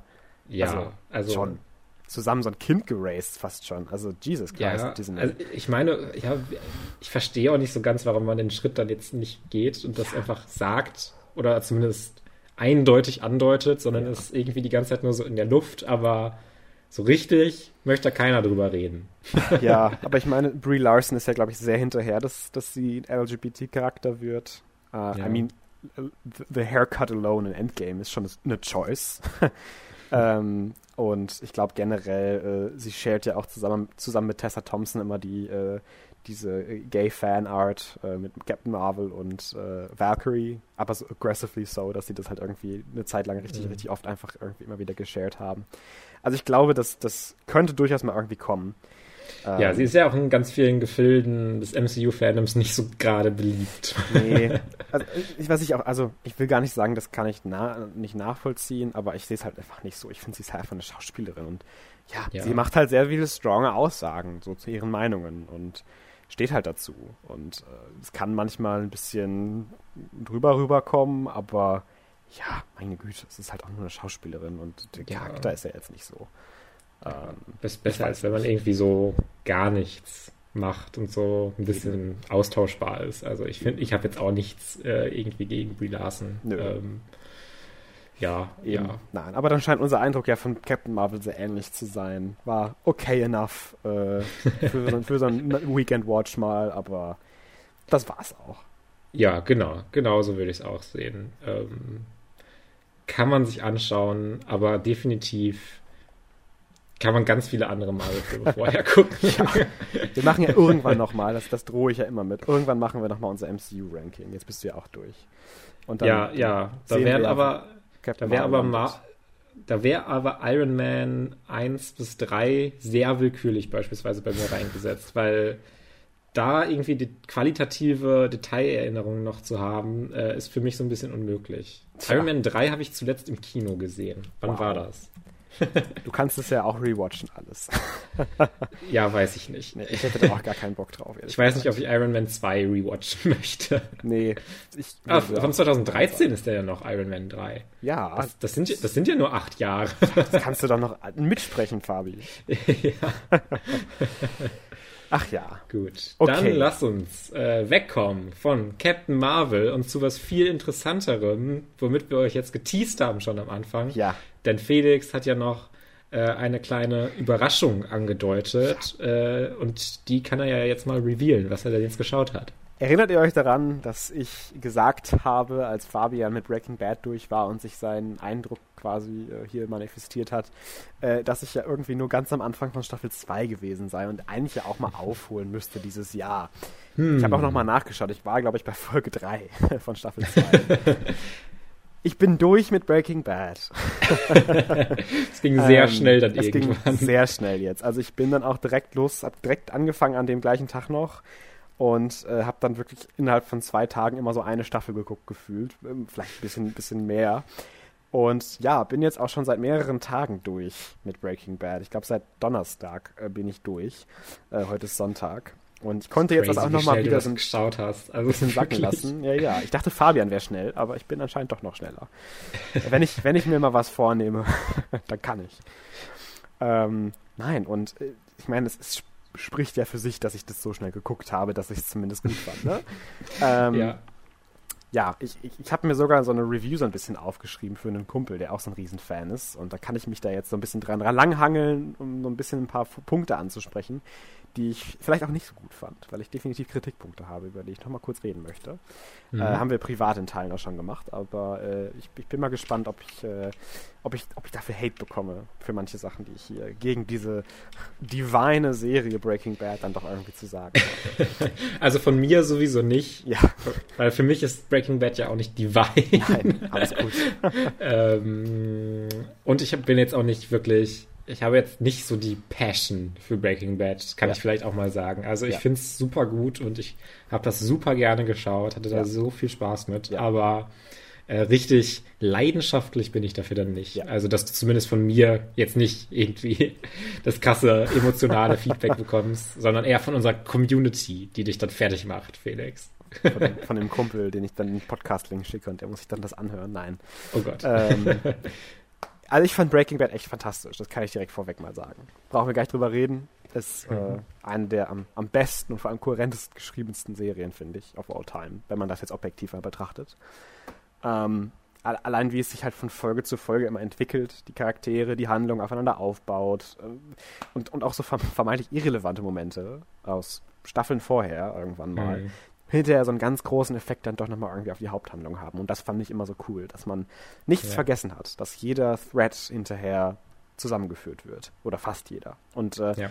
das allein für eine Serie, die über fünf Staffeln geht, ist schon ein Achievement. Ist schon richtig gut. Auf jeden Fall. Und äh, dann als nächstes direkt der Cast, um das mal out of the way zu kriegen, ist wirklich richtig richtig, richtig gut. also äh, einfach als Ensemble auch. Äh, Brian Cranston, äh, Aaron Paul, äh, Anna Gunn, Dean Norris, Betsy Brandt, dieser Hauptcast einfach, äh, spielt das in, in, in, den jeweiligen Rollen so convincing und mit so einer Passion und mit so einer Energie, äh, dass das wirklich von so einem Cast-Ensemble eine der ja, wuchtigsten Performances, glaube ich, ist, die man auch so in Serien gesehen hat. Vor allem natürlich Brian Cranston, äh, der ach, allein schon mit seiner Stimme immer, ich meine, du hast es auf Deutsch geguckt, glaube ich, ne? Aber äh, mhm. äh, das ist schon ziemlich, ziemlich geil, wenn er dann loslegt als Heisenberg quasi und dann die Worte da rausspuckt. Und das ist einfach richtig, richtig fucking geil, wie er sich halt auch gerade in dieser, diesem alter Ego des Heisenbergs als Drogen-Kingpin dann eben ja. gibt. Spoiler wo, übrigens. Wo, ne? wobei die, äh, die deutsche Synchro für Breaking Bad auch ziemlich gut ist, okay. ähm, würde ich cool. sagen. Bei Better Call Saul habe ich so ein paar Kritikpunkte, aber das ist ja ein bisschen bei Netflix-Produktionen ist ja generell hört man, oder habe ich zumindest mal gehört, vielleicht ist das jetzt auch kompletter Bullshit, aber ja. dass da äh, Synchronstudios teilweise sehr durchrushen müssen mit wenig ja. Budget und sowas. Und vielleicht liegt es da so ein bisschen dran, dass das da manchmal die Synchronfassung für mich ein bisschen hinkt, äh, aber bei Be Breaking Bad äh, ist, finde ich, sehr gut deutsch synchronisiert. Mhm. Ja, also äh, gut, dann kannst du da ja schon mal in der Hinsicht was zu gesagt haben. Ich kenne jetzt die deutsche gar nicht. Nee. Mhm. Aber abgesehen vom Hauptcast, äh, der jede Staffel ja und jede Folge gleich bleibt, sind für mich halt die Highlights fast schon äh, in, in den Serien und, und, Folgen und Staffeln, die dann, die, wo sie vorkommen. Äh, Giancarlo Esposito als Gus Fring, Bob Odenkirk als Saul Goodman und Jonathan Banks als Mike Ehrmantraut. Die mhm. drei machen Breaking Bad, glaube ich, auch erst zu der Serie, die ich gut finde. Mhm. Weil ich glaube, ohne diese Nebencharaktere, die auf ganz andere Arten und Weisen so endearing, menacing, funny, brilliant sind, äh, würde das Ganze einfach ein kleines bisschen zu, zu langweilig werden, glaube ich, weil die Serie eben sehr, sehr langsam erzählt ist in vielen Stellen. Äh, sie, sie hat dann immer diese Banger-Momente und äh, auch das Langsame ist fantastisch geschrieben und man sitzt immer nail-bitingly davor und denkt sich, oh mein Gott, this is so good. Aber ohne diese farbenfrohen Charaktere hätte man, glaube ich, auch einfach ein kleines bisschen zu wenig, um, um das über diese ganzen Staffeln zu strecken. Und das funktioniert eben fantastisch mit diesen Editions, die wir haben. Ähm, visuell fand ich Breaking Bad auch richtig toll. Ähm, Gerade mit den Landschaften, den, dem Himmel, der eigentlich immer so präsent gezeigt wird, mit diesen Wolkenformationen und dem, den Farben. Äh, und generell Farben und Licht spielen auch so eine Riesenrolle in der Serie und, und arbeitet damit so gut, äh, dass ich gar nicht damit gerechnet hatte tatsächlich vorher, dass Breaking Bad mir sogar visuell so viel bietet. Ich dachte eigentlich immer, das wäre so diese sehr gritty, straightforward gefilmte Serie, die halt eigentlich nur auf Handlung aus ist. Aber nee, ich, ich, ich erinnere mich jetzt noch an, an einige oder viele Shots zurück, die ich einfach richtig, richtig cool fand und äh, mir sehr, sehr gut gefallen haben. Mhm. Ähm, und das finde ich transportiert irgendwie trotz dieser ruhigen Erzählweise sowas poetisch-episches äh, über das Visuelle, dass wir irgendwie immer das Gefühl haben, dass die Serie, auch wenn sie weiß, dass sie gerade sehr, sehr wenig macht, immer noch irgendwie erhaben darüber ist. Und das fand ich irgendwie sehr, sehr interessant. Ähm, ich habe jetzt, glaube ich, auch genug Lobhymnen gesungen. Äh, ich weiß nicht, ob wir da so viel wiederholen müssen, weil Breaking Bad ist einfach eine sehr gute Serie. Würde ich vielleicht dann doch mal zu so ein paar Punkten kommen, wo ich dann ein bisschen enttäuscht in Anführungszeichen war. Das ein kleiner Letdown war, was nicht, nicht ganz so gut funktioniert hat für mich. Mhm. Gerade die erste Staffel fand ich und, und ein paar Teile der Staffel nachher, aber wenig, ziehen sich dann doch ein kleines bisschen manchmal. Ja, ähm, finde ich auch. Also da hat man dann häufig das Gefühl, dass so Dialogszenen, Kernkonflikte schon so häufig wiederholt wurden, nur halt in anderen Variationen, dass sich das dann für mich doch ein, zwei Mal im Kreis dreht und ich mir denke, ja, verstehe ich, macht das bitte jetzt mal weiter, resolve das doch mal oder führt das weiter weil das Breaking Bad gerade auch in den späteren Staffeln häufiger passiert, tatsächlich sogar noch als in der ersten. Die erste war generell einfach langsam, aber in den späteren Staffeln ist es mir mehr aufgefallen, dass die Diskussionen rund um Themen, vor allem zwischen Skylar und, und Walt und die Sicherheit der Kinder, um nur ein Beispiel zu nennen, so regelmäßig und so ähnlich sich wiederholen, dass das mich dann doch schon ab und zu so ein bisschen genervt hat. Weil ich mir dann dachte, ja, irgendwie habt ihr das doch schon letzte Folge versucht, mir darzustellen. Und jetzt nochmal? Und mhm. das, das hat dann irgendwie nicht so hundertprozentig funktioniert, dass ich mir dann dachte, ja, das Writing ist halt sehr, sehr gut, aber do das Doppelte von was sehr Gutem ist nicht unbedingt was noch Besseres. ähm, und das ist mir dann doch sehr stark aufgefallen, in manchen Sequenzen eben. Äh, die sind halt sparsely über die Serie verteilt, aber sind eben da. Und auch darüber hinaus lässt dann die letzte Staffel dann doch irgendwie mich mit einem ganz, ganz leichten Faden-Nachgeschmack zurück. Ähm, das Ende, also die letzten fünf Folgen, ich glaube anfangend mit, ich kann den Namen nicht aussprechen, da, diesem Tal, wo sie da sind und, und, und mit dem, äh, der, der Folge, wo äh, sie tatsächlich, äh, also ähm, Dings, äh, die, die, die, Hank, so, Hank ihn dann stellt in der Wüste, zusammen mit seinem Partner, äh, die Folge, bis hin zum Ende, sind wirklich im Kontext der Serie und im Kontext der etablierten Sachen und im Kontext der etablierten Charaktere und Konzepte fast perfekt und richtig, richtig gut. Nur der Rest der Staffel und eben dann dadurch auch die fortführenden Plot-Elemente haben für mich dann irgendwie nicht den, die gleiche Durchschlagskraft wie die ersten, oder vor allem die dritte und die vierte Staffel. Ähm, das liegt nämlich vor allem daran, dass äh, Gus, äh, der große Big Bad, sag ich jetzt mal, äh, in Breaking Bad in der dritten und vierten Staffel, äh, der so als fast schon Antithese zu, zu Walt existiert und eigentlich äh, das darstellt, was Walt gerne sein wollen würde, hätte er sein großes Ego nicht. Ähm, dass er halt stirbt.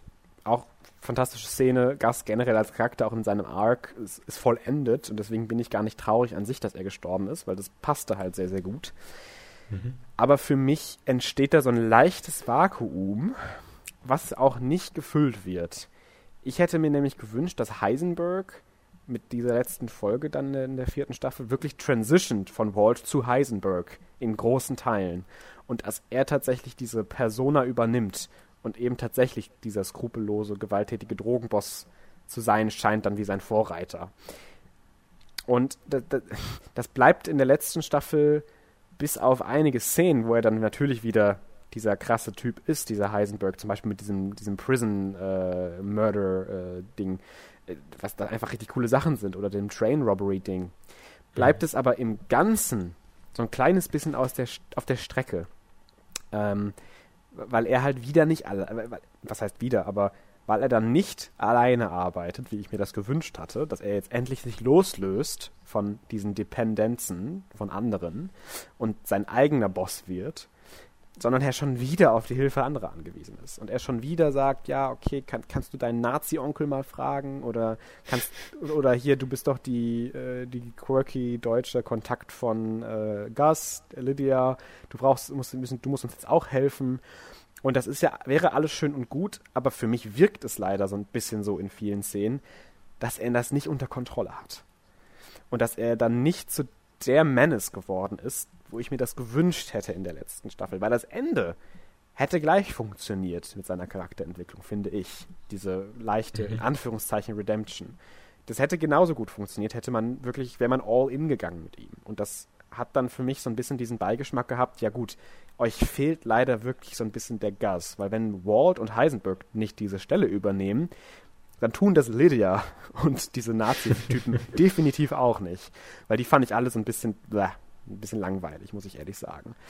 Ähm, und so wirkt es dann doch leider auf mich, dass sie sich um diesen Gasersatz bemüht haben, um die generelle Struktur der Serie so ein bisschen beibehalten zu können, weil eigentlich meint man doch, es müsste sich sehr viel in der Dynamik ändern, wie die Folgen aufgebaut sind oder wie die Plotlines aufgebaut sind, da wir jetzt eigentlich niemanden mehr haben, der Heisenberg kontrolliert oder mit dem Heisenberg zusammenarbeitet. Gas ist gestorben, er ist eigentlich endlich frei.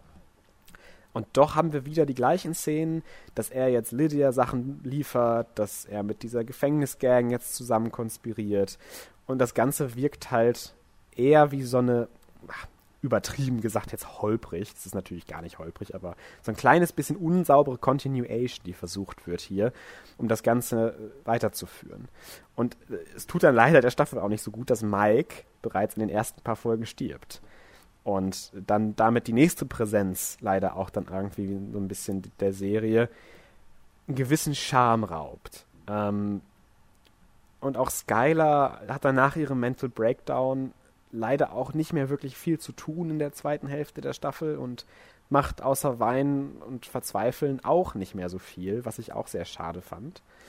Ähm, und dann gibt es halt hinterher diese sehr erwarteten Showdowns, ähm, die auch super, super, super gut sind. Das will ich jetzt gar nicht irgendwie unders understaten, dass ich das richtig geil fand, äh, wie die, die Serie dann zu Ende geht und, und wie diese Tensions sich releasen. Aber wie gesagt, aufgrund der zuvor etablierten neuen Charaktere, Lydia und, und dieser Prison Gang als Antagonisten und auch Torch, der da ja dazu gehört, die aber bei weitem nicht an das andere heranreichen, was die Serie zuvor alles geleistet hat, bleibt auch da auf großem, im Großen und Ganzen leider so ein kleines bisschen was auf der Strecke. Ähm, und da fehlt dann, glaube ich, für mich auch so ein kleines bisschen der ein oder andere Twist in der Story. Ich will das jetzt gar nicht irgendwie so darstellen, dass ich da jetzt große Plot-Twists erwarte. Das meine ich auch gar nicht. So ist Breaking Bad eigentlich auch nicht dargestellt. Aber es war mir dann doch am Ende so sehr erwartet, wie es zu Ende ging. Und äh, auf, aufgrund einer Staffel, die generell schon so ganz leicht hinter meinen Erwartungen zurückgeblieben ist, mind you, wir reden immer noch über eine sehr gute Staffel von Television, äh, fand ich das dann ein bisschen schade, dass das Ende für mich dann zwar im Kontext, glaube ich, der, der etablierten Plotlines sehr, sehr perfekt war, aber im Kontext der ganzen Serie für mich dann doch eben in, in dieser letzten Staffel so ein kleines bisschen zurückbleibt. Mhm. Und äh, das ist so der große Kritikpunkt, den ich habe, glaube ich, an Breaking Bad, die, diese letzte Staffel. Ähm, insgesamt äh, immer noch eine der besten Serien, die ich geschaut habe, äh, kann ich dazu sagen. Ähm, ach, allein objektiv gesehen, vom Writing her und, und, und der Inszenierung ist es einfach richtig, richtig gut. Äh, ich würde das jetzt so sortieren, sage ich jetzt mal, dass die erste Staffel definitiv noch die schwächste ist. Äh, einfach weil man so ein bisschen reinkommen muss in die Charaktere, wie das alles so sich erzählt. Definitiv schon coole Momente hat, gerade mit Tuco und wie er das erste Mal Heisenbergs Identität quasi irgendwie annimmt. Das sind schon tolle Sachen. Der Shootout am Ende oder am Anfang der zweiten Staffel, ich weiß es gar nicht mehr genau. Aber dann würde ich danach tatsächlich, ja, die zweite und fünfte Staffel gleichstellen, sogar von der Qualität, für mich, wie ich, wie ich dieses Schauerlebnis hatte. Die fünfte Staffel rettet sich natürlich einfach damit, dass das Ende so, so eine Durchschlagskraft hat, doch auch trotz der Abstriche, die ich mache. Und äh, aufgrund der heiß erwarteten Konfrontationen, die, die endlich auch gegeben werden. Aber aufgrund der anderen Kritikpunkte finde ich definitiv Staffel 3 und vor allem Staffel 4 sehr viel besser. Und Staffel 4 vom ganzen Schauerlebnis, in Teilen aber auch Staffel 3. Ich will das alles irgendwie ein bisschen gar nicht so trennen, weil Breaking Bad, Breaking Bad einfach eine sehr continuous Serie ist. Sind dann aber auch schon teilweise fast an Perfektion grenzende Hours of Television, die ich dann da erleben durfte. Und das fehlte mir, glaube ich, einfach so ein kleines bisschen in der fünften Staffel, dass es für mich etwas abgeflacht hat im Großteilen. Aber insgesamt, um das vielleicht nochmal so ein bisschen einzuordnen, ist Breaking Bad für mich halt immer noch eine Neun-Punkte-Serie. Aber eben nicht dieses versprochene Meisterwerk, wo alles perfekt ist, wie viele das eben gesagt haben. Ja, äh, du hast jetzt auch schon sehr lange geredet. Sorry, äh, Habe ja. ich jetzt auch gar Nee, ist alles gut. Ähm, ist nur, dass ich da jetzt zumindest auch nicht super viel noch hinzu, zu, zu, hinzuzufügen habe, wobei ich ja auch schon kurz einmal, äh, ohne jetzt irgendwas zu verraten, also spoilerfrei drüber gesprochen habe. Aber mir hat zumindest die fünfte Staffel dann, glaube ich, auch ein bisschen besser auf jeden Fall noch gefallen als mhm. dir. Wobei ich es auch sehr gemerkt habe, wie Walt nie so ganz dieses Heisenberg-Persona wirklich verkörpert. Äh, und äh, also so zwischendurch halt immer mal. Wenn er halt mhm. gerade mal cool sein muss, dann verkörpert ja. er es mal und dann ist er wieder so ein bisschen halt wieder Walt. Und äh, bei mir hat es, glaube ich, dann generell einfach ein bisschen besser funktioniert, weil ich die ganz interessant finde, was das jetzt alles für Konsequenzen hat und wie sie das wieder aufbauen. Und irgendwie, ich finde den Train heißt super. Ich finde äh, generell so ein bisschen die Pläne und diese Dynamik zwischen Mike, Jesse und Walton dieser letzten Staffel auch sehr cool. Äh, wo, wenn ich mich jetzt mal so auf diese erste Hälfte von Folgen äh, fokussiere, mhm. weil da gibt es ja schon einen, einen, gewissen Umbruch. Die wurden ja auch die erste und die zweite Hälfte, glaube ich, ein Jahr auseinander released, so grob. Ähm, und äh, ja, also bei mir hat es dann scheinbar auch in der letzten Staffel nochmal besser funktioniert, auch wenn ich das ähnlich wie du zumindest empfunden habe, dass mhm. äh, es dann mit Walt nicht ganz so in die Richtung ja. geht, äh, die ich auch erwartet hätte zumindest, wo ich mir gedacht mhm. hätte, dass sie das machen. Ja. Ähm, hat bei mir aber dann scheinbar generell nochmal besser funktioniert und ähm, ja, es sind ja immer auch so Sachen von Qualitätsstufen. Du findest die fünfte mhm. Staffel ja jetzt auch nicht schlecht. Nein, also das will ich auch nochmal unterstreichen. Die fünfte Staffel ist für mich immer noch gut bis sehr gut. Also das kann ich mhm. definitiv sagen. Aber halt nicht die Brillanz der anderen Staffeln. Der ja, dritten und ja. vierten ja, Gas ist auf jeden Fall auch sehr. Ja, ich glaube, ich habe auch zu, mal zu dir gesagt, dass wenn Gas etabliert wird, geht Breaking Bad so richtig los. Und ja. ähm, das finde ich sehr der Fall. Und wenn er dann so ein bisschen weg ist, muss die Serie sich zumindest auch so ein bisschen erstmal wieder fangen und eine Neuausrichtung so leicht mhm. machen. Ja. Und äh, das kann ich dann schon so ein bisschen äh, nachvollziehen, wie ja. du das sagst. Ja. Gut. Ähm, wir laufen eigentlich auch ganz mehr? gut. Ja, wir laufen ganz gut. Also äh, schaut Breaking Bad, wenn ihr es nicht geschaut habt. Definitiv. Also, ähm, ähm, und du schaust dann wahrscheinlich bald noch El Camino, würde ich vermuten. Ich denke mal, ich schaue El Camino und Better Call Saul werde ich mir auch reinziehen. Ähm, ich hab, bin jetzt halt gerade dabei, Love, Death and Robots zu gucken und mache mir da so eine kleine Pause äh, vom Breaking Bad Universum für ein paar Wochen vielleicht ja. auch mal. Wobei Love, Death and Robots geht ja auch nur. Ja, äh, ich meine auch vielleicht nochmal eine, vielleicht noch mal eine andere Serie einschieben oder mal mehr Filme wieder gucken. Ja. Weil ich halt natürlich sehr wenig Filme jetzt geschaut habe in der Zeit, weil ich abends immer Breaking Bad geschaut habe. Ne? ähm, nee, aber richtig cool. Ich freue mich, äh, da weiter drin zu bleiben in dem Universe und mich da mitreißen zu lassen von äh, Better Call Saul auch noch und den, den Figuren. Und äh, ja, schaut Breaking Bad, macht's nicht wie ich. Schaut, schaut nicht drei Jahre lang an einer Staffel und dann haut nicht die letzte Staffel, in die letzten, ja, fast schon vier Seasons dann in, in zwei Wochen weg. Ja. Äh, es geht auch etwas entspannter. Ja, ich kann dann vielleicht auch zumindest ein ganz, ganz, ganz kurzes Update zu Better Call Saul geben, mhm. weil ich bin jetzt so in der Mitte der zweiten Staffel und ich fühle gerade so ein bisschen einen Hänger auf jeden Fall. Also es ist sowieso eine relativ langsam inszenierte Serie, ja. aber ich habe genau das, was du eigentlich auch schon jetzt an Breaking Bad so ein bisschen äh, kritisiert hast, dass hier so ein paar Konflikte dann sich wiederholen, habe ich in Better Call Saul auch, nur dass auf mich nochmal stärker wirkt als in Breaking mhm. Bad. Ähm, deshalb war bei der ersten Staffel schon noch immer noch sehr dabei die ganze Zeit und jetzt gerade habe ich so einen leichten Hänger und hoffe, dass es sich nochmal jetzt bald nochmal fängt und ein bisschen voranschreitet mit äh, seinen Charakteren und der Geschichte. Ähm, weil hier schon jetzt so ein paar Konflikte sind, wo ich mir denke, oh ja, jetzt könnte es doch auch mal weitergehen. Ihr braucht jetzt nicht nochmal zehnmal darüber zu sprechen. Ähm, auch wenn ich diese langsame Inszenierung und sich wirklich das Zei die Zeit zu nehmen, in diese Charaktere abzutauchen und es startet auch ganz oft mit äh, nochmal einem Rückblick oder einem mhm. Ausblick in die Zukunft, die Folge vor mhm. den Opening Credits. Und das genieße ich auch sehr, äh, wo, wobei da auch gar nicht viel erzählt wird oder sowas, sondern es meistens da dann auch wirklich um die Charaktere geht, die nochmal ein bisschen in einem anderen Licht durchaus kurz nochmal mhm. zu sehen. Ähm, aber generell bin ich gerade an so einem leichten Hänger. Ich gucke mal, wie es weitergeht. Auf jeden Fall. Also es ist jetzt nicht, ja. dass ich es abbrechen möchte. Ähm, aber ja, ich hoffe, dass es mal ein bisschen Geschwindigkeit jetzt nochmal aufnimmt. Äh, das könnte es durchaus gebrauchen. Ähm, ja, okay.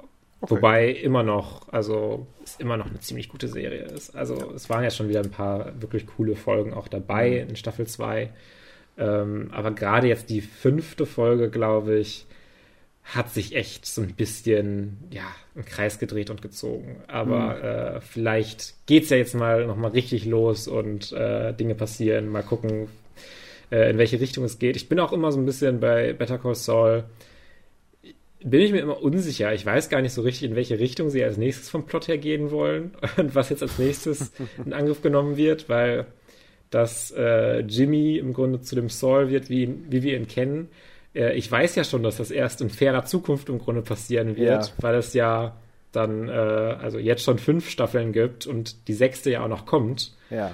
Ähm, und deswegen bin ich immer so, ja, wohin führt das jetzt gerade alles und äh, wie entwickelt er sich jetzt? Und ich bin da so ein bisschen oft ratlos und äh, bin dann mal dann doch gespannt, wo es hinführt. Mhm. Aber wie gesagt, ein bisschen Geschwindigkeit wieder, dann bin ich wahrscheinlich wieder voll dabei, weil ich auch Saul einfach super finde. Und diese ganzen, ja, leicht shady Pläne manchmal, äh, die er jetzt auch mittlerweile gar nicht mehr so viel hatte jetzt in letzter Zeit. Vielleicht liegt es auch daran, dass der Hänger da war. ähm, aber, einmal wieder krimineller so. ja, genau. Und äh, ja, das, das, das würde ich gerne noch mal mehr sehen wieder. Äh, das finde ich immer sehr unterhaltsam, wobei es sich da natürlich auch ein bisschen im Kreis drehen könnte, aber zumindest besser als sich mit seinen Charakter-Arcs die ganze Zeit irgendwie wieder, ja, so oft dasselbe zu machen. Auch wenn immer noch ein paar interessante Szenen für die Figuren dabei sind, äh, bin ich jetzt gerade nicht so total investiert, dass ich jetzt unbedingt weiter gucken muss. Mhm. Also äh, so, so ein Hänger in der Form habe ich auch noch nicht gefühlt bei Breaking Bad an mhm. irgendeinem Punkt, glaube ich. Äh, also es wird da schon ganz schön langsam teilweise. Aber ich wollte gar nicht so viel darüber reden. Äh, ich drehe mich hier auch schon im Kreis, äh, wie ich das auch schon dreimal über Better Call Saul gesagt habe. Du bist doch nicht besser als die Serie. Kommen wir zu den Hausaufgaben für yes, nächste Woche. Ähm, und zwar äh, ja, ich glaube, ich gebe dir einfach dieses sehr unaufgeregte, wo wir schon drüber gesprochen haben, dass ich den gesehen habe und vielleicht als Hausaufgabe gebe. Und zwar die Mitchells gegen die Maschinen zu mhm. Deutsch. ähm, der Animationsfilm auf Netflix, äh, der dort erschienen ist. Yes. Und ich kann schon mal sagen, also ich habe jetzt auch nicht so mega viel Lust darüber zu diskutieren tatsächlich. Ich gebe ihn dir trotzdem mal. Vielleicht haben wir da ein bisschen verschiedene Ansichten, nämlich. Bei mir hat er nicht so gut gefallen, kann ich ja schon mal sagen. Ich habe schon so oft gehört, dass das jetzt einer der besseren Animationsfilme der letzten Jahre gewesen sein soll. ja, äh, habe ich auch schon öfter gehört. Deswegen finde ich, das ganz, find ich das ganz interessant. Okay, ja, dann bin ich mal gespannt, ob, ob er mir gefällt. Ähm, gut. Ich gebe dir einen Film, den ich selber noch nicht gesehen habe, aber wo ich durchaus ein bisschen Interesse dran habe, weil der Film irgendwie vorm Release so sehr gehatet wurde und so auf Netflix gedumpt wurde jetzt, wie so ein Stück Scheiße, dass ich dann doch irgendwie glauben möchte, dass es eigentlich nicht so ist, weil ich den Cast sehr cool finde. Und zwar ist es The Woman in the Window. Ah, okay. Mhm. Ja, also nicht viel zu aber, sagen. Habe hab ich, hab ich eigentlich gar keine Meinung zu. Nee, also ähm, ich auch noch nicht so richtig, aber äh, ich habe das halt sehr häufig gehört, dass der sehr, sehr doof sein soll. Aber sowohl der Trailer hat für mich eigentlich ganz gut funktioniert, sowohl der Cast, der auch mit, ähm, ich glaube, Amy Adams, äh, Gary Oldman, ähm, Dings äh, hier, wie heißt sie? Ähm, Julian Moore, genau, White Russell, Anthony Mackie, also es sind ja schon einige dabei, die man kennt. Mhm. Ähm, und deswegen, und Jennifer Jason Lee, genau.